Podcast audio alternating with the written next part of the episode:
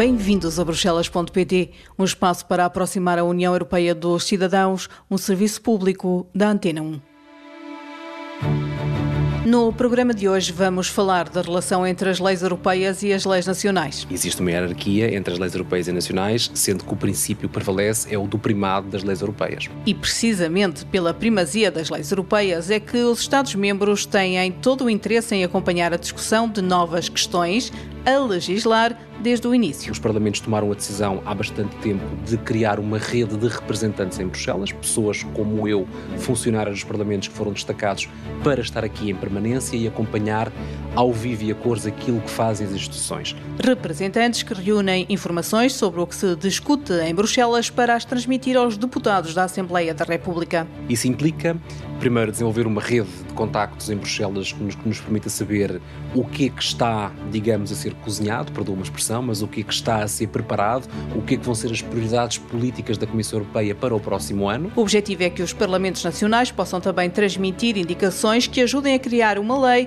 que não seja contrária aos interesses nacionais. A lógica é esta: os Parlamentos Nacionais participam para melhorar o processo de decisão, para que quando chega a altura de transpor, essa transposição seja o mais suave possível, porque no processo processo que levou até lá, os parlamentos participaram ativamente na feitura da lei.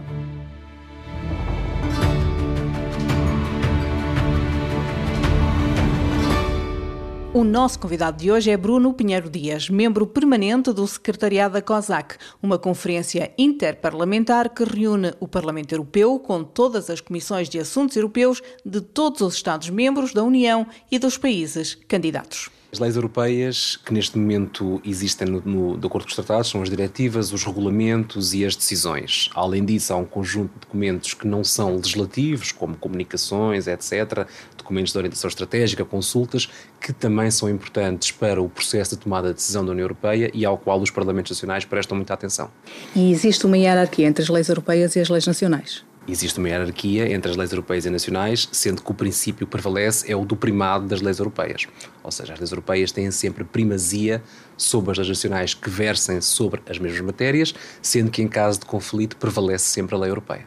Mas, havendo esse conflito, como é que ele se resolve? Em tribunais? Resolve, se chegar a isso, a Comissão Europeia leva o Estado-membro a tribunal para uhum. que adapte a sua legislação nacional para que fique conforme à legislação europeia. Sim. Mas para evitar esse tipo de conflitos entre leis é que existe este trabalho que é feito entre o Parlamento Europeu e a Assembleia da República. Como é que isso se processa? Bom, um, o Tratado de Lisboa é frequentemente conhecido como o Tratado dos Parlamentos, porque trouxe não só ao Parlamento Europeu um conjunto de prerrogativas de co-decisão, portanto, passou a ser eh, legislador em pé de igualdade com o Conselho da União Europeia, mas também porque trouxe aos Parlamentos Nacionais um conjunto de poderes e prerrogativas para precisamente acompanharem o processo de tomada de decisão e legislativa ao nível da União Europeia.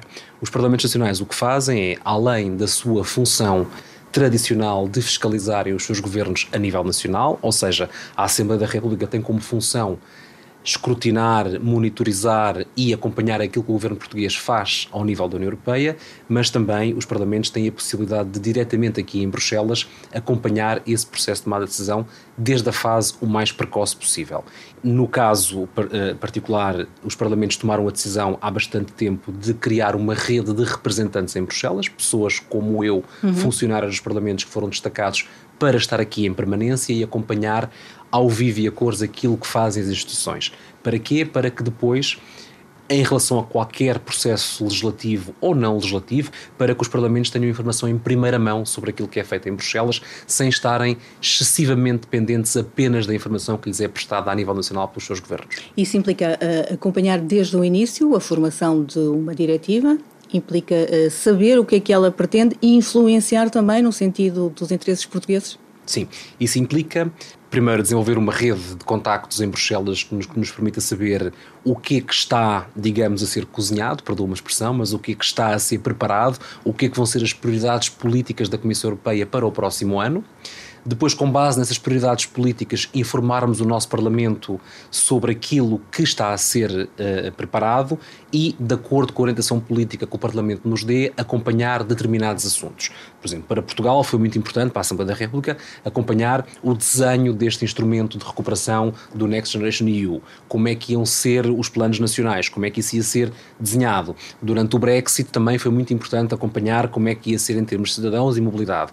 Portanto, aquilo que nós fazemos é na fase em que está a ser cozinhado, nós tentamos entrar na cozinha e perceber uhum. o que, é que uhum. está a ser feito, e quando os pratos são servidos, a ideia é que os nossos deputados já saibam o que, é que o menu contém para saber se gostam daquele menu ou se não gostam. Os nossos deputados portugueses, portugueses ou portugueses, europeus? Portugueses, portugueses. Nós, a função das pessoas que estão aqui a representar os parlamentos a nível de staff é municiar os nossos deputados nacionais com uhum. informação em primeira mão sobre aquilo que se faz em Bruxelas para que eles possam, no exercício das suas funções de deputado nacional, acompanhar aquilo que o nosso governo português faz e também interagir com o Parlamento Europeu nos dossiês que são importantes para Portugal. E se de repente é aprovada, não é de repente, o processo é longo, mas imaginemos, é aprovada uma diretiva e a lei nacional uh, contraria essa diretiva. Já me disse que a lei europeia tem a primazia, mas depois há um processo de adaptação há um processo de transposição da diretiva. Imaginemos que Portugal tem uma qualquer lei que é contrária àquilo que a diretiva prevê. Este processo que eu lhe estou a descrever serve precisamente para que o Parlamento Nacional, que é o órgão legislativo por excelência, possa preparar-se para, quando for a altura de transpor a diretiva, adaptar o direito nacional, seja através da proposta de lei ou projeto de lei que vai transpor a diretiva, seja por legislação conexa, adaptar e conformar a legislação nacional portuguesa àquilo que a diretiva prevê. Mas mesmo assim, existe a possibilidade de ainda, já, já me disse que os deputados podem uh, saber o que é que se a preparar, a cozinhar, uh, mas podem intervir, ou seja, podem mesmo dirigir-se ao Parlamento Europeu os uh, deputados portugueses e dizer não, assim não queremos? Sim. Há um, o, o Tratado de Lisboa, que pela primeira vez contém um artigo que fala precisamente sobre o papel dos Parlamentos Nacionais, em que diz que os Parlamentos Nacionais devem contribuir para o bom funcionamento da União Europeia e que os governos nacionais são democraticamente responsáveis perante os seus Parlamentos, incluindo na condução das suas políticas europeias. Os Parlamentos Nacionais podem intervir de várias maneiras que o Tratado prevê.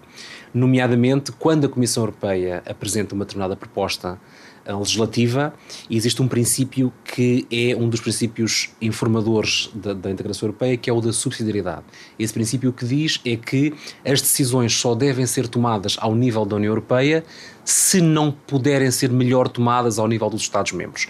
Portanto, quando a Comissão Europeia apresenta uma proposta, esta proposta é transmitida a todos os Parlamentos Nacionais e estas câmaras parlamentares têm um período de oito semanas para dizer o que é que pensam sobre aquela proposta podem emitir aquilo que se chama um parecer fundamentado, em que digam que a proposta em particular não uh, respeita o princípio da subsidiariedade.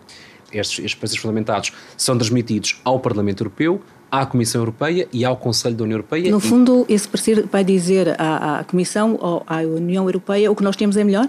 O que vai dizer, por exemplo, é que aquilo que a Comissão Europeia está a propor extravasa o âmbito do tratado, uhum. extravasa o âmbito daquela política em concreto e que há um conjunto de medidas que serão melhor tomadas a nível nacional, nacional. do que a nível europeu. Uh, é um conceito jurídico, mas que tem naturalmente sempre uma carga política muito grande de apreciação, porque cabe a cada Parlamento definir qual é que é o seu ângulo de, de análise.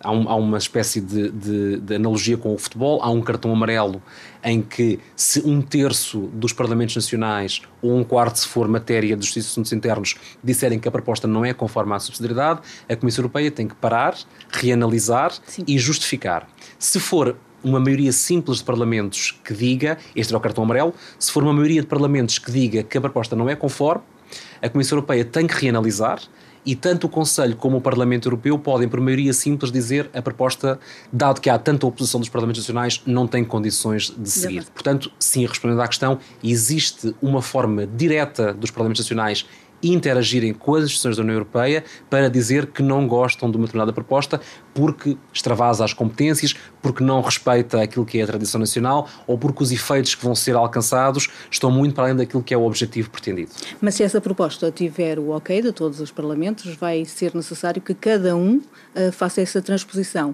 É um período de tempo já previsto na própria diretiva? Como é que isso é feito? Sim. Portanto, imaginemos que uh, os parlamentos dizem que a proposta é conforme com a subsidiariedade, mas, por exemplo, um parlamento, enfim, extrapolando do português, o parlamento alemão ou o parlamento checo, têm outras questões que não são de subsidiariedade, mas são questões de natureza política ou de um alcance mais do impacto que vai ter na, na, na, naquele país e naquela sociedade. Podem gradualmente ir acompanhando aquilo que o seu governo faz no Conselho e através desta rede que existe aqui em Bruxelas, acompanhar o que o Parlamento Europeu também faz, porque muitas as, reuniões no Parlamento Europeu são reuniões à porta aberta, portanto, normalmente consegue-se ter um acesso muito maior do que nas reuniões do Conselho, que são, como sabe, à porta fechada. Uhum. Portanto, aquilo que é a nossa função aqui é também obter informação dos dois co-legisladores, para que não só no período em que está a ser negociado o Parlamento Nacional possa ver as suas posições atendidas, mas também para que quando se chega à fase de transposição, que é a fase última do processo, vamos transpor algo no qual participamos. A lógica é esta: os Parlamentos Nacionais participam para melhorar o processo de decisão e o processo legislativo, para que quando chega à altura de transpor, essa transposição seja o mais suave possível, porque no processo que levou até lá, os Parlamentos participaram ativamente na feitura E puderam já ir fazendo até algumas justamente, adaptações. Justamente. Eh, quais foram os temas prioritários nesta legislatura? Porque pensou-se muito no início da questão ambiental, da, da, transição ecológica, depois tivemos uma pandemia, agora temos uma guerra e temos também questões relacionadas com a inflação. Uh, ficou de alguma forma para trás essa questão climática ou nem por isso? Não, a questão climática acho que é transversal. A questão climática, se nós recuarmos a julho de 2019, quando foi apresentado o programa da Comissão Europeia, digamos, o programa político desta Comissão Europeia, era um dos pilares essenciais. Naturalmente que com a pandemia, com o Brexit, com a questão da Ucrânia, a guerra na Ucrânia, digamos que em termos de agenda mediática passou para um segundo plano, mas não em termos de importância estratégica hum. e de alcance transversal e global para o futuro esta, este, este período, esta legislatura, que ainda falta um ano para terminar, fica inevitavelmente marcado pela questão da Covid. Houve uma participação muito ativa dos parlamentos, tanto do Parlamento Europeu como dos Parlamentos Nacionais, não só nas medidas legislativas que tiveram que ser aprovadas em tempo recorde, mas também pelo facto de os parlamentos terem sido, de certo modo, entre aspas, afetados pelo facto de que os parlamentos são, por definição, instituições onde as pessoas se reúnem todas juntas diariamente. E o facto de não poderem reunir diariamente implicou uma grande transformação. E implicou também perceber como é que a nível da União Europeia e nacional a legislação ia ser adotada de forma muito rápida, com procedimentos de urgência, e como é que os parlamentos desempenham a sua função, sendo confrontados com decisões que têm que ser tomadas de um dia para o outro. Depois, a seguir, o grande tema foi o Next Generation EU, portanto, uh, como sair da pandemia do ponto de vista económico de uma forma mais robusta hoje olhando para trás parece que foi pacífica, mas não foi. Foi uma discussão bastante participada e bastante dividida. Mesmo no Conselho foram cinco dias e quatro noites para foi chegar a muito complexo, porque nós demos um salto grande em termos de integração europeia, de financiamento conjunto para responder às consequências de uma crise. E isso foi algo que os parlamentos acompanharam, não só o desenho do Next Generation EU, mas também como é que a seguir os planos nacionais iam ser desenhados. Depois, além disso, houve mais dois, três temas que foram importantes. A Conferência sobre o Futuro da Europa, Sim. que foi um exercício que decorreu durante um ano e pouco e onde se discutiram todos estes temas de uma forma mais ou menos aprofundada. Conferência que começou, aliás, durante a presidência portuguesa da União Europeia. Justamente que foi Portugal conseguiu desbloquear o lançamento dessa conferência e que deixou um conjunto de recomendações que são, digamos, um menu para o futuro sobre como transformar a União Europeia. Depois, a questão das migrações e asilo, que não é nova, Sim. não é desta legislatura, e depois, finalmente, a questão do Brexit, que ocupou também a nossa presidência portuguesa em 2021. E o que é que nos vai ocupar o futuro? O que nos vai ocupar o futuro é o tema que eu não referi ainda, que é a questão da Ucrânia. A invasão russa da Ucrânia é um, um acontecimento que transforma a ordem internacional de forma irreversível antes da invasão russa da Ucrânia, falava-se de defesa europeia de uma forma bastante tímida, agora fala-se de defesa europeia de uma forma bastante arrojada e ambiciosa. A questão da resolução do conflito, do papel da União Europeia na arquitetura de segurança internacional, as relações da União Europeia com a NATO. Que país será a Ucrânia um dia que acabe o conflito? Será um país membro da União Europeia? Será um país membro da NATO? Será um país que estará na órbita das duas organizações sem ser membro? Como é que nós alargamos a União Europeia depois disto? Porque há neste momento vários Estados Sim, é candidatos. Alguns que já são candidatos há, há décadas, anos. outros que, foram, que, que viram o seu estatuto reconhecido num prazo muito curto, como a Ucrânia e a Moldávia. A Ucrânia tem um efeito imediato de reposicionamento estratégico da União Europeia, mas tem um efeito duradouro em termos de consolidação do projeto e de integração de novos membros no, no curto prazo, no curto médio prazo.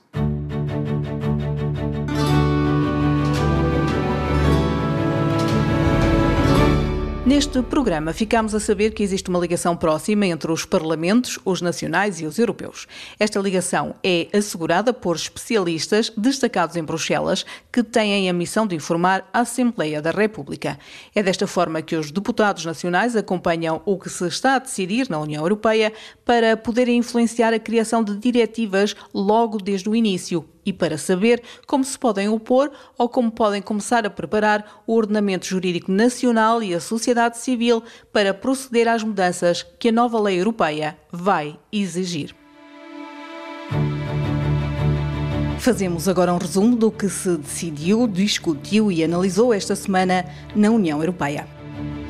Bruxelas apresentou o relatório sobre o Estado de Direito na União Europeia. Em relação a Portugal, salientou que, apesar de o governo já ter começado novos processos de recrutamento, ainda há falta de recursos humanos, sobretudo de funcionários judiciais.